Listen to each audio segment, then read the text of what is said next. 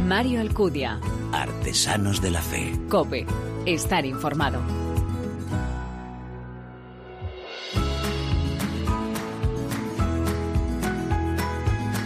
¿Qué tal? Muy buenas. Te doy la bienvenida a esta vigésimo primera entrega de Artesanos de la Fe en cope.es, nuestra segunda temporada, un espacio en el que te ofrecemos esa mirada distinta a la vida desde la fe. Este podcast donde se da en la mano el testimonio, la lectura y la música, elementos esenciales en esa imagen de la iglesia joven a la que nos convoca el Papa. El obispo de Jaca Huesca, Monseñor Julián Ruiz Martorell, titula una de sus recientes cartas dominicales Una oportunidad para ser mejores. Nos recuerda que si hasta hace unos meses concedíamos prioridad a nuestros quehaceres, nuestra identidad o nuestra vida, necesitan una puesta a punto, un reajuste. Todo este tiempo ha de ser la base de una mejoría de nuestra vida. Dios tiene algo que decirnos personal y comunitariamente. La respuesta generosa de muchas personas a través de la creatividad, de la caridad, por medio de la fantasía del amor, nos hace comprender que la mera resignación no es válida.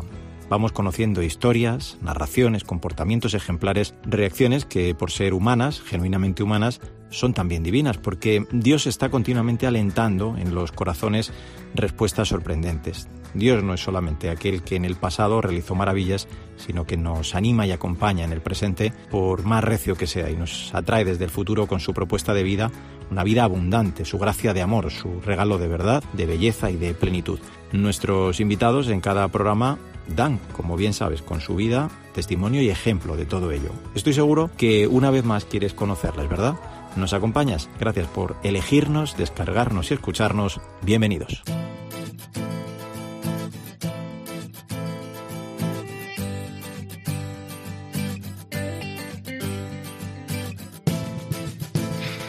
El jesuita de la Asociación Cristianismo y Justicia y profesor de diálogo interreligioso en la Facultad de Teología de Cataluña, Jaume Flaquer, contaba recientemente a nuestros compañeros del semanario Alfa y Omega que cada vez acompaña a más iraníes en su camino hacia la fe católica. Ellos saben que seguir con ese proceso en su país podría ser incluso peligroso para sus vidas y por eso se vienen a Europa.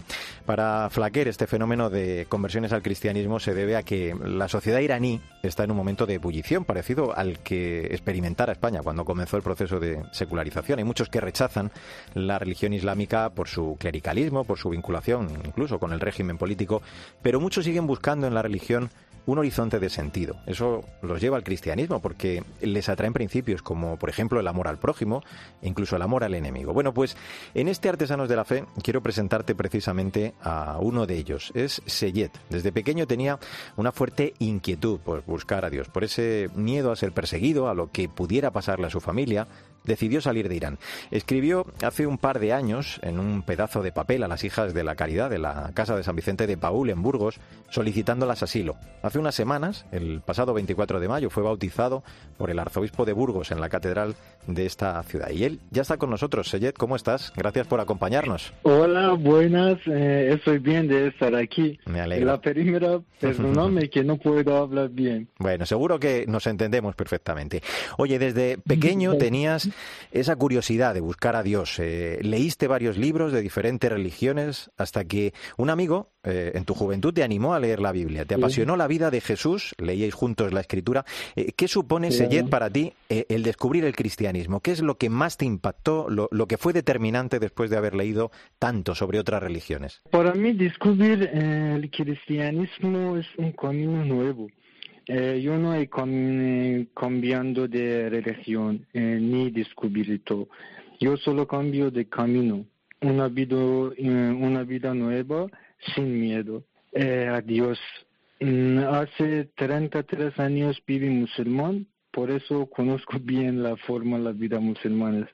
Pero cuando conocí a Jesús y he leído historia de la vida de Jesús y cristianismo también, he visto que un camino muy bonito y amable con todo el mundo. entendí que Dios tiene amor por todos. Y ibas incluso a la casa de tu amigo para poder rezar eh, en secreto junto a su familia. Eh, claro, tenías, supongo, miedo de que pudiera pasarte algo a ti y a, tu familia. Y comenzaron entonces dos años muy duros para venirte hacia Europa, hacia Occidente, con una Biblia escrita en persa. Era tu compañera de viaje y, claro, confiando siempre en la oración. ¿Cómo fue ese tiempo y por qué terminas en Burgos? Sí, fue un camino duro en eh, ciertos momentos. Eh, quería eh, volver a mi país.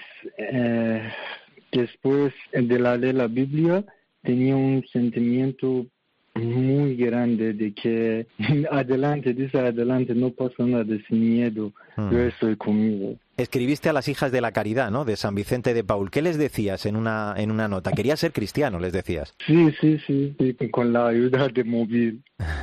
Te ayudó mucho Google. Dice eh, tu cate... sí, dice tu catequista, eh, el conciliario de la Delegación de Pastoral de, Migraciones de Burgos, José Luis Lastra, que conoces muy bien la escritura, te la sabes eh, de memoria. Y con él te has preparado, ¿no? para recibir el sacramento del, del, bautismo, decía yo, hace unos días, de manos del arzobispo de Burgos. ¿Cómo fue ese momento? Fue, para mí, fue un momento muy bonito. Para mí que llevaba muchos años esperando. Estaba nervioso, emocionado por lo bonito del momento. No tengo muchas palabras para explicar. Me fue como el abrazo de un padre a un hijo. Solicitaste eh, asilo aquí en España. Eh, me imagino que tu idea es poderte quedar aquí, ¿no? Y, poder seguir tu formación cristiana. Mi deseo es mm, quedarme en España porque es un país libre para pensar alto y libertad. Ahora estoy encantado, muy feliz, pero falta trabajar para vivir. Mm. Todo bien. Bueno, lo, encontrarás seguro. Oye, aunque estamos hablando de ti, ¿cómo está tu familia, por lo menos? ¿Están bien? Eh, sí, estaban Estaban tristes, pero ahora, gracias a Dios, están muy bien. Bueno, me alegro. Eh, además de esa formación para recibir los otros sacramentos, eh, pues eh, decíamos la primera comunión, cuéntanos cómo vives ahora el, día a día de tu fe. ¿Te has integrado ya en una comunidad parroquial, en una parroquia? ¿Cómo ha sido la acogida de la gente? estoy feliz y día a día estar cerca de Dios, seguro, y de verdad que descubro amigos nuevos y me gustaría integrarme completamente. Desde aquí el reconocimiento eh, pues a mucha gente, a José Luis, a tu catequista, a las hijas de la caridad de San Vicente de Paul en Burgos, a Lali, a Satur, a Mauricio.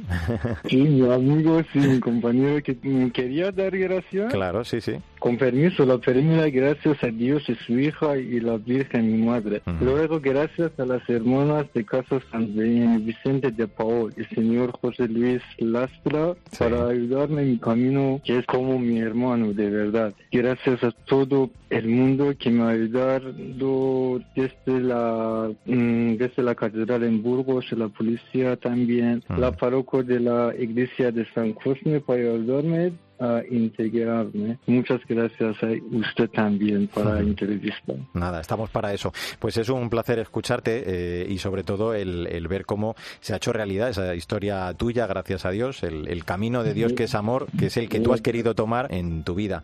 Eh, Seyed, muchísimas felicidades y, y, muchas gracias por ofrecernos de verdad tu testimonio en este programa. Que vaya todo muy bien. Un abrazo muy fuerte. ¿eh? Gracias a usted, muchísimas gracias. Un abrazo de grande. Muchísimas gracias. Mario Alcudia. Artesanos de la Fe. Cope. Estar informado.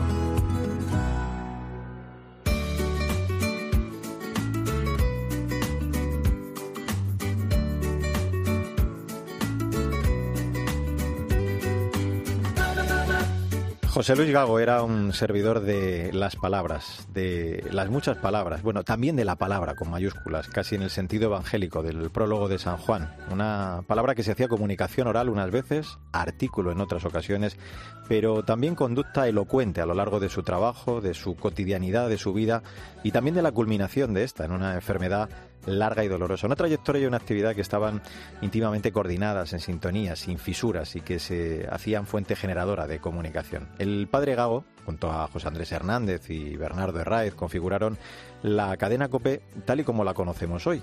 Esto que acabo de leerte lo escribe el arzobispo de Valladolid, cardenal Ricardo Blázquez, en la presentación del libro La voz que aún resuena, José Luis Gago de Val, publicado por Edivesa y escrito tras un bonito y laborioso proceso de investigación, los dominicos eh, Fray José Solórzano y Fray Salus Mateos, al que, por cierto, ya saludo en este Artesanos de la Fe. Salus, gracias por acompañarnos. ¿Cómo estás? Bueno, bien, vamos para adelante.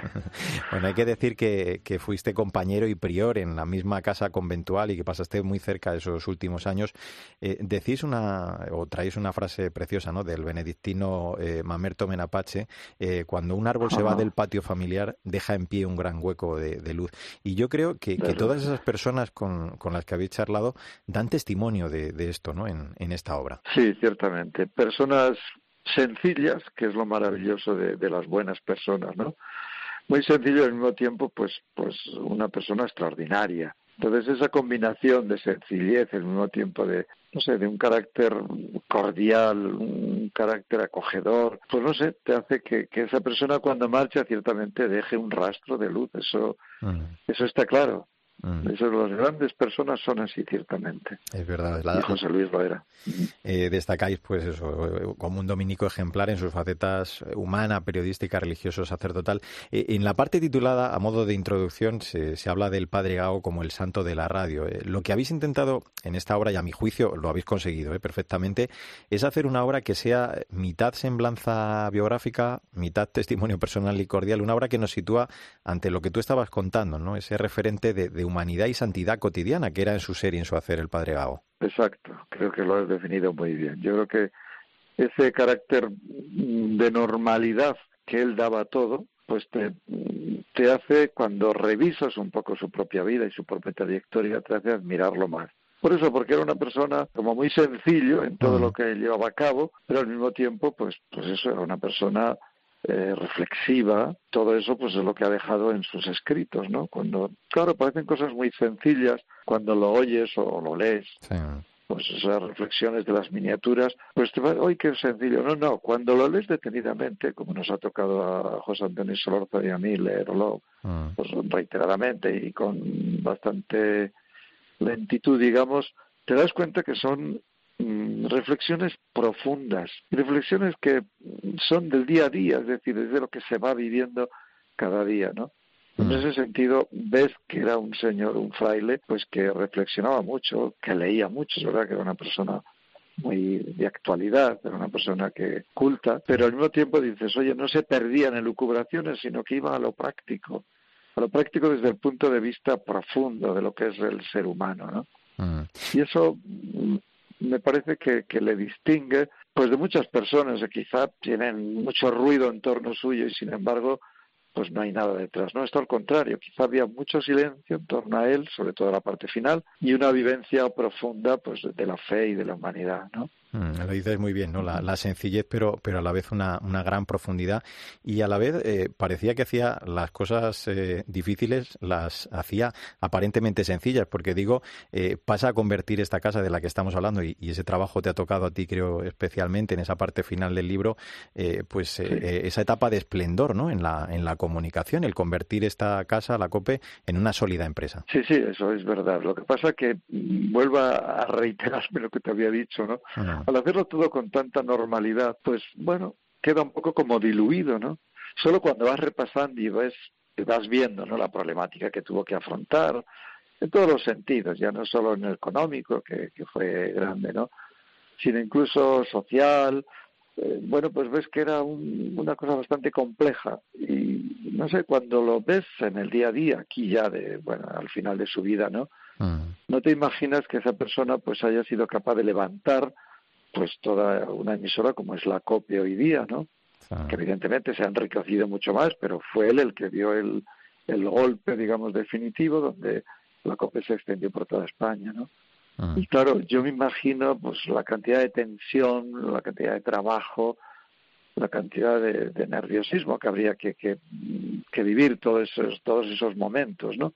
bueno, pues cuando lo ves en el día a día tan, bueno, pues tan sencillo, tan cercano, tan cordial, pues te admira más todavía, porque dices, trabajó mucho, bien, y sin embargo nunca hizo alarde de nada. Y eso creo que hoy día, donde todo el mundo quiere ser protagonista de, pues él no lo no intentó nunca ese protagonismo. Eh, si me permites el recuerdo, yo, yo le conocí, te lo decía a micrófono cerrado, ¿no? Creo que fue allá por el año 98, pues como un joven becario recién incorporado a, la programación socio-religiosa aquí en COPE, me llamaba la atención eh, que siendo él quien era, pues eh, esa forma de darte el buenos días, de, preocuparse, ¿no? Por el aprendizaje, que, que, la experiencia de esas prácticas fuera enriquecedora.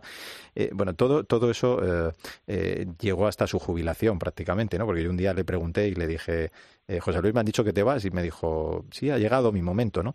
Eso fue en pleno jubileo del 2000. Aquí en Madrid estaría luego hasta 2002 y luego ya marchó a Valladolid donde fue elegido prior. Creo que esos últimos años, Salud, eh, los pasaste tú a su lado, ¿no? Muy cerca de él. Sí, sí, porque mira, cuando terminó el, el periodo de, de prior suyo, me eligieron a mí.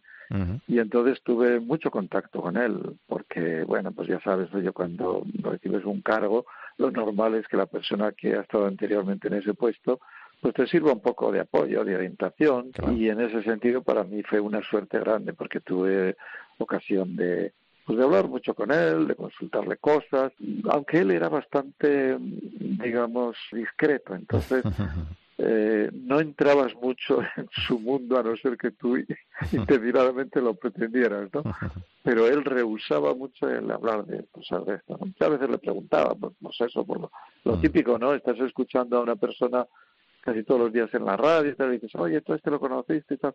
Sí, sí, sí, sí, pero vamos, no te daba muchos más detalles, ¿no? Como, bueno, dejando de lado mm. el tema, ¿no? Mm, y para mí, pues ya te digo, fue una suerte el, tenerle cerca en, ese, en esa época y compartir muchas cosas. A los dos nos gusta la música, eh, a los dos, pues también tenía, yo tenía también mi, mi, afición a las letras y todo eso. Y, y bueno, para mí ya te digo, fue una, una suerte grande y pues el ejemplo que me dio hasta el final, ¿no? Eh, pues hablando de ese, de ese ejemplo, sobre todo me imagino que te refieres, claro, a los años de, enfermedad, ¿no? Eh, fue un proceso doliente, contáis, con admiración, con respeto. Recogéis, de hecho, en este punto lo que escribe eh, el padre González de la Fuente, que, que es médico, de cómo dejó a Dios hacer, ¿no? Fue otro ejemplo también más, ¿no? De, que estábamos ante, ante un santo, ¿no? Un elegido de Dios en la enfermedad. Sí, sí, no, su forma de, de vivir la enfermedad te indicaba que ahí había una fuerza espiritual muy grande, ¿no? Porque fíjate, Mario, lo que significa estar casi dos años, pues eso, con pruebas, hasta descubrir realmente lo que tenía, ¿no? Que bueno, ya al final, pues los médicos más o menos sospechaban que era lo que al final se descubrió, ¿no? Pero durante bastante tiempo estuvo sometido, pues, a, ejercicios físicos que daba el fisioterapeuta, a llevar un corse ortopédico, a en cantidad de cosas, ¿no? Nunca le vi quejándose o diciendo, joder, esto que no, no, no. Uh con interés, incluso a veces riéndose un poco de la situación que le tocaba vivir, ¿no? Hombre, claro, hubo momentos muy dolorosos donde lógicamente pues, pues las cosas eran de otro tono, ¿no? Pero vamos, él nunca se lamentó, nunca, yo que sé, protestó, digamos, no. Él vivió con la sencillez que, había vivido todo, vivió también la enfermedad. Y por eso para mí fue un ejemplo grande, ¿no? Porque yo estuve prácticamente hasta el final, estuve junto a él en el lecho de muerte allí en el hospital, ¿no? Y bueno, pues me tocó un poco de cerca todo y procuré que nunca estuviera, digamos, no voy a decir abandonado, pero solo, sino al contrario, pues nos turnábamos para ir a verle, estar junto a él en esos momentos ya de la agonía, diciéndole pues jaculatorias para que su muerte pues estuviera acompañada, digamos, de del rezo, de la oración, de los que estábamos allí con él. En fin, una cosa muy profunda. En esa parte final, digo, eh, pues eh, que es la que has eh, hecho tú de este libro, le defines ¿no? como fraile paciente y tenaz, como hombre sobrio y moderado, que, predicaba a pie de calle y que demostró todo ello hasta el final sabiendo afrontar su enfermedad. Y me ha hecho mucha gracia una cosa, que es que una tarde os sentasteis a preguntar que quiénes hubieran sido los enemigos del, del padre José Luis Galo. Ah, es verdad que era difícil, ¿verdad? El, encontrar a alguien que, que pudiera tener mala relación con él. Sí, ciertamente. Y es que eso, además lo decimos con sinceridad, porque es que estábamos en un convento de Burgos, en el pueblo de Caleruega, donde nació Santo Domingo de Guzmán, nuestro fundador. Y bueno, pues estábamos, nos retiramos allí un poco para ir recopilando todo y bueno, pues dejar ya el libro más o menos perfilado, ¿no? Ah. Y estábamos después de comer, los frailes solemos tener una reunión, una sala de reunión y allí pues, tomando un café o bueno, y se nos ocurrió, oye, y, preguntamos, oye, ¿quiénes serían los enemigos? Y evidentemente nadie, todo el mundo mismo no, enemigos no tenía ninguno. Otra cosa es que hubiera gente que se llevara mejor o peor subjetivamente, pero vamos, objetivamente él no tenía enemigos. Por eso, porque primero era cordial, era una persona, bueno, si tú lo conociste, pues era una persona muy educada. Entonces, eh, jamás se metía en ningún tema, digamos, vidrioso, no, no. Él en eso era respetuoso y lógicamente pues la gente le quería, y le quería por eso, por, por ese aspecto humano de tratar a la gente con, con cercanía, con sencillez, con cordialidad, que a mí era una cosa que me, que me gustaba mucho, ¿no? Llegaba a su habitación y jamás te, siempre te recibía con una sonrisa, te tomaba el pelo porque tenía su dosis de ironía, una, ah. ironía, ironía, sutil, ah. pero agradable, ¿no? Ah. No de esa persona que la, la, ironía la usa para herir o no, no. Él era una ironía muy natural en él muy agradable, sí. Es eh, la santidad cotidiana de esas personas que, como bien decís, sabemos intercedería siempre ante Dios en nuestro favor. Eh, ¿Le podremos eh, ver en los altares algún día, Salus? Yo creo que sí, yo creo que sí, por, bueno, primero porque yo creo que el Espíritu, el Espíritu, el Espíritu Santo está actuando en la Iglesia mm. y estas personas que han sabido transmitir un modo de vivir el Evangelio tan completo como lo fue él, eso acaba saliendo. Es verdad que pasarán algunos años, como es normal, mm. pero yo pienso que es mucha la gente que se acuerda de él, gente que se encomienda a él, y esto al final acaba saliendo y acaba dando fruto.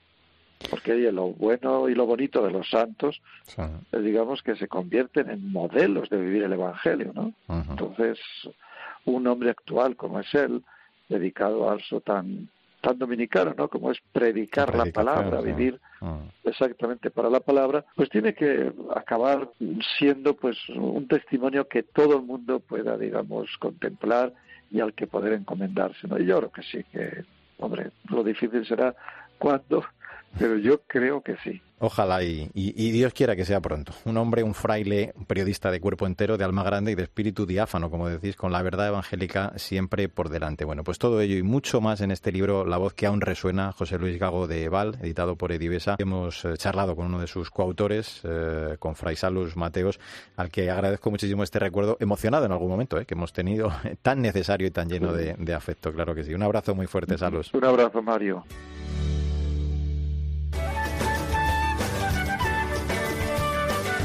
Mario Alcudia. Artesanos de la Fe. Cope. Estar informado.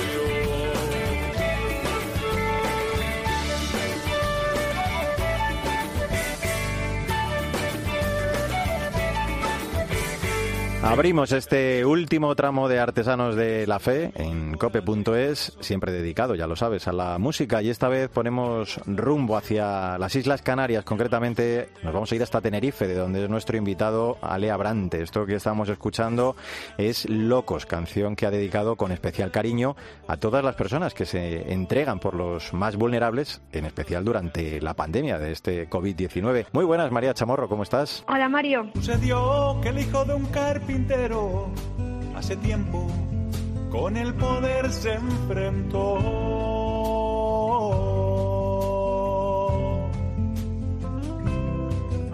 Predicó, dio la vista, curó enfermos, por amor, muchas normas quebrantó.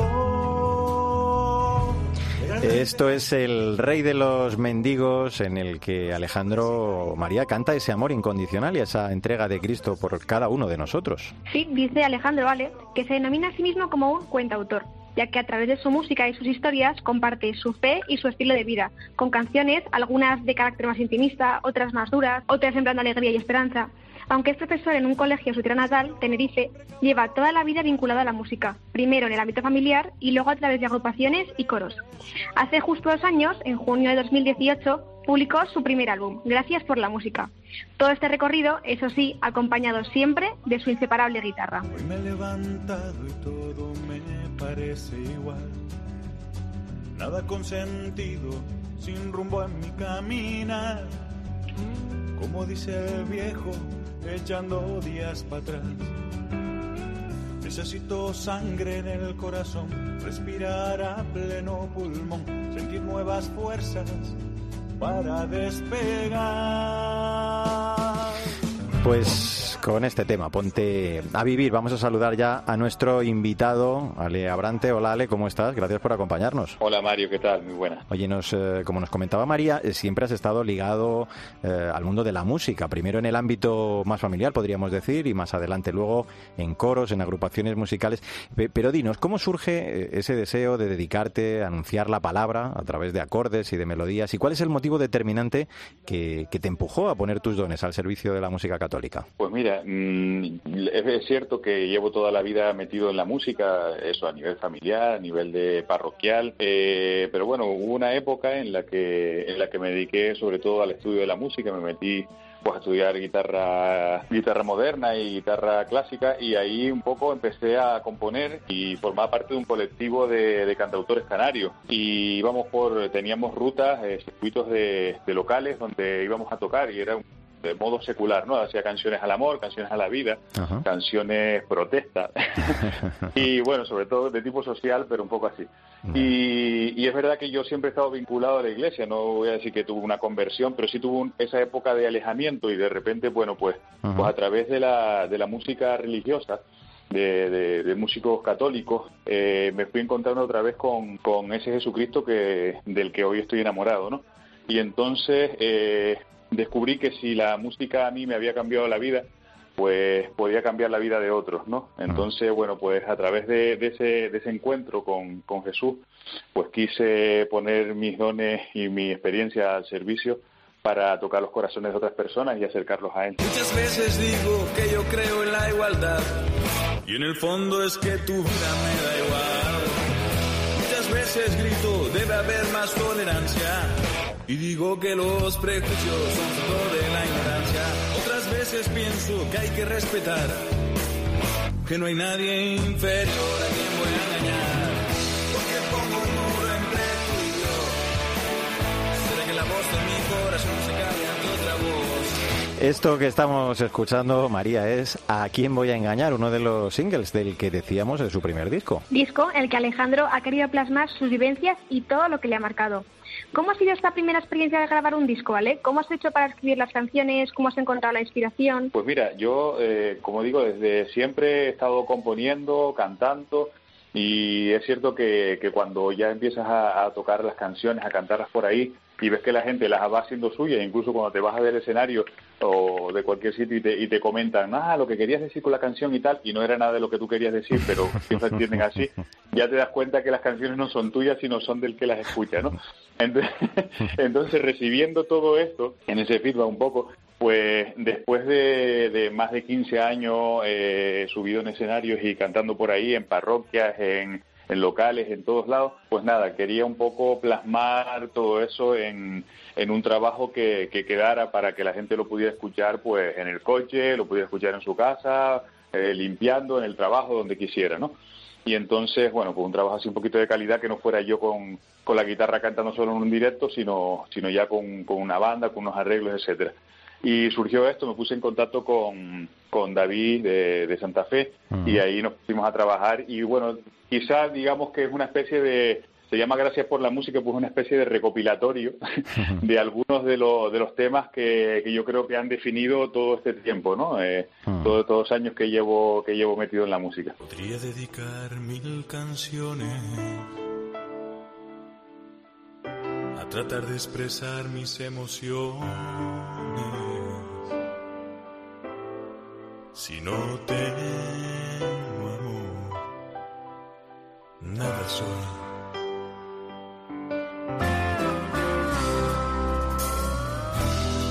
escribir mil poesías, plagadas de metáforas vacías. Bueno, esto es inconfundible. Se titula Paz y Amor, un tema en el que Ale cantas a esos versículos, claro, de los corintios que nos enseñaban sobre la preeminencia del amor, sobre todas las cosas. Qué bonito, ¿no? Sí, sí esta, esta canción tiene tiene mucha historia. Eso fue en mi época, se llama Paz y Amor, una época hippie que tuve yo en esos bares. Y aún, aún haciendo canción secular fue cuando compuse esta canción, porque descubrí en, la Biblia esa, lectura de, San Pablo los Corintios y, me enamoré de esos, de esos versículos y, bueno, pues alguno más que yo le añadí pero con el mismo espíritu, pues ahí salió esta canción de paz y amor, ¿no? Un poco para recordarle a la gente que es lo que está por encima de todo. Tu misión evangelizadora, tiene como pilar fuerte la música, como estamos escuchando. Sin embargo, también has estado en numerosas ocasiones de misiones en verano en Costa de Marfil, labor que realizas además junto a muchos jóvenes. ¿Cómo ha sido esa experiencia y qué papel o de qué forma ha influido eso que reflejas en tus canciones? Pues mira, yo siempre he tenido como esa inquietud por la misión adyente y y siempre pues me he relacionado con, misioneros, que tengo grandes amigos misioneros y siempre tenía esa espinita, ¿no? Hasta que por fin uno de ellos me invitó a, ir a África, que la tenemos aquí al ladito nuestro, ¿no? Sobre todo los que vivimos en Canarias y sin embargo es tan desconocida para nosotros. Y entonces la primera vez que fui a, Chad y, y, ahí, bueno, eso fue un encontronazo con la realidad, un romper esquemas, eh, de alguna manera me cambió la vida, ¿no? Entonces, eh, bueno, aparte de venir un poco, como decimos aquí, un poco tronados, ¿no? Porque esto de ya la vida no la ves igual, ya el tema de la austeridad no es por, por opción, sino porque es una necesidad vital, eh, pues entiendes que el mundo eh, parece un tópico como romántico, pero es que todos los ciudadanos del mundo son, son tus hermanos, ¿no? Y entonces, pues eso me hace ver la vida de forma distinta, ¿no? Y, saber que Dios es Padre de todos nosotros, pues más todavía, ¿no? Mm. Y además de esa eh, labor, digamos, musical eh, misionera o con eh, toque de misión, ¿cómo puede ayudarle la, música a esos que te acompañan en esa experiencia, que son los jóvenes, no solo de oración, sino yo creo incluso a, tener ese encuentro profundo con Cristo? Me imagino que es una gran herramienta, ¿no? Lo habrás apreciado. Pues sí, cuando tuve una rachita, que es verdad que, te metes en, en un montón de historias y que la guitarra la dejas un poquito de lado, y, ya no cantas tanto. Y entonces son las personas con las que sueles estar y que acompañas las que me dicen, eh, oye, que necesitamos tu música, que necesitamos que nos cantes, mm. porque tú nos ayudas a encontrarnos con Dios. Y entonces fue cuando vuelves a coger la guitarra y es como un poco lo de lo de Jonás, ¿no? Que tú huyes, pero que al final Dios siempre está ahí detrás y vuelves otra vez, ¿no? Me acuerdo de Martín Valverde una vez hablando con él que, que toqué de telonero en un concierto y tal que hizo y, y yo le dije, ah, Martín, pero es que yo esto esto de la música católica a mí me, me cuesta un poco y yo esto de evangelizar con la música, yo no tengo carisma, yo no sé y tal. Y me dice, y entonces él me miró, se empezó a reír y me dice, ¿y tú te crees que a Dios le importa?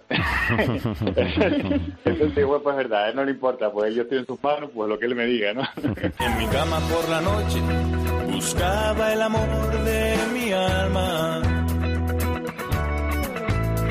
Lo busqué no lo encontré, me levanté y recorrí la ciudad. Por las calles y las plazas buscando el amor de mi alma. Lo busqué y no lo encontré, pues me llevan sus entrañas. Bueno, sí, inconfundible era la anterior, desde luego no lo es menos esta, el cantar de los cantares, eh, que nos recuerda, en este caso, vale, todas las enseñanzas precisamente de este libro del Antiguo Testamento, ¿no? Sí, esto de cantar de los cantares eh, para mí es un super libro y, lo descubrí también en esa época en la que, mira, yo siempre decía que era, voy a contar una anécdota, ¿no? Porque yo cuando en esa época llegué, me dejé crecer el pelo, me puse ahí pendientes, tatuajes y tal, y le estaba con la guitarra por los locales, ¿no? Entonces yo le dije a mi madre, mamá, me voy a hacer hippie, ¿no? Mm. y de hecho me fui a vivir con un grupo de gente y tal. Entonces mi madre me dijo, bueno, te voy a decir una cosa, mm, hazte hippie mientras te bañes. Y entonces, la típica respuesta de madre, ¿no? Entonces yo, pues bueno, ya que era un hippie raro, mm. pues también me dio por leer la Biblia. Entonces, bueno, pues descubrí cosas como eso, como el Cantar de los Cantares, la de los Corintios, y son libros que, que te enamoran, ¿no? Y, que te dan enseñanzas de vida que después quieres transmitir en la, a través de la música. Y bueno, después de ese primer disco, ¿cómo va a seguir tu misión? No sé si tienes en mente alguna otra aventura musical a corto o incluso a largo plazo. Pues mira, ahora mismo, eh, en principio, el, el, tema de la pandemia ha dado mucho de sí, de fruto a nivel musical, porque el hecho de estar encerrado, de alguna manera, eh, tienes que, que, bajar el pistón y, y, dedicarle más tiempo a ti mismo, a lo que te gusta y, y no tienes otra, ¿no? Pues también te, te exime de muchas reuniones y muchas cosas que tú sabes que a veces no nos metemos en demasiado fregado. Y bueno, es verdad que por un lado sigo en el colectivo canario de cantautores, que, que seguimos haciendo un poco de, de música así de tinte secular, aunque yo también meto algún temita cristiano de vez en cuando y no hay ningún problema, uh -huh. porque como ya me quieren y me conocen, pues pues ahí aprovechamos Se te. Aprovechamos ya, ya, soy de los viejos, entonces bueno, pues ya no ya me permiten ya puedo permitirme el lujo de cantar algunas letras así como más específicas y más de evangelización. Claro. Oye, ¿cómo podemos seguir tu actividad musical? Imagino que, que muy activo en redes sociales, ¿no? También. Sí, sobre todo las redes sociales, lo que es el Instagram y el Facebook, pues pues por ahí estoy metido, el, el, el canal de YouTube, que ahí Ajá. pues eh, estoy empezando a colgar cositas así, sobre todo ahora en confinamiento he colgado cosas así grabaditas en casa, en directo y tal. Y nada, pues en principio retomando también un poco, lo habíamos abandonado, hubo una época en que tocaba con, un, con una banda y hace muchos años y después ya cada uno yo seguí en el colectivo, ellos se fueron a otras bandas y tal. Y ahora hemos empezado un poco a, a retomar eso y bueno, pues quién sabe, las vueltas de la vida, si Dios quiere, pues igual sale algún proyecto interesante por ahí. Ya les contaré. ¿Dónde estás? Y más que una reflexión, suena pregunta existencial. ¿Qué ha sido de tu rebeldía? La pasión y las ganas de luchar se han tornado color de cobardía. Música, voz y letras compuestas para favorecer ratos de oración, de contemplación y también llevar al encuentro, claro que sí, con el Señor a tantas personas. Pues con este pan y circo nos vamos a despedir. Ale Abrante, muchísimas gracias. De verdad ha sido un verdadero placer ¿eh? conocer tu historia en este Artesanos de la Fe. Y bueno, que sigas con tu música acercando muchas almas, muchos corazones a Dios. Estaremos pendientes ¿eh? de tu actividad. Un abrazo muy fuerte. Pues muchísimas gracias, Mario. María, muy bien, muchas gracias. La verdad que ha sido un encanto todas las veces que hemos hablado y gracias por la, por la invitación y gracias a todos los oyentes que nos, que nos escuchen. Pues muchísimas gracias a ti. Y a ti también, ¿eh, María Chamorro. Gracias y hasta el próximo programa. Hasta la próxima, Mario. Recientemente, el nuevo arzobispo de Bogotá, Monseñor José Luis Rueda, tomaba posesión de su diócesis, recordando en esa celebración cómo en este tiempo seguimos siendo enviados a testimoniar el Evangelio en la sociedad. Y ponía como ejemplo a San Bernabé. También hoy el Señor nos pide buscar a los alejados, acercarnos a los que se han ido, acompañar a los que están solos, ayudar a los que se han equivocado y perdonar a los que nos han hecho daño. Bernabé decía, era un hombre bueno, lleno del Espíritu Santo y de fe. Como él, debemos dejar llenar y dejarnos guiar por el Espíritu Santo. Una vez más, nuestros invitados han dado también muestra de todo ello en este programa, como el Señor emplea nuestras manos, nuestra inteligencia, nuestro ser, para que su amor se haga visible. Como siempre te digo, no olvides que el arte de la vida es el camino que debe conducirnos a Dios. Te espero en nuestro próximo programa. Se me inunda la avenida Trinidad y en el fondo un cosquilleo y en el resto soledad. ¿Será que el corazón ya no me late? Al ritmo de una conga delante de algún bar. ¿Será que las trincheras no son para mí? ¿Será que de ilusión se vive y me conseguí mentir? Pan y circo, pan y circo, mientras miro entre cartones al que pide mi ciudad. Mario Alcudia. Artesanos de la Fe. Cope estar informado.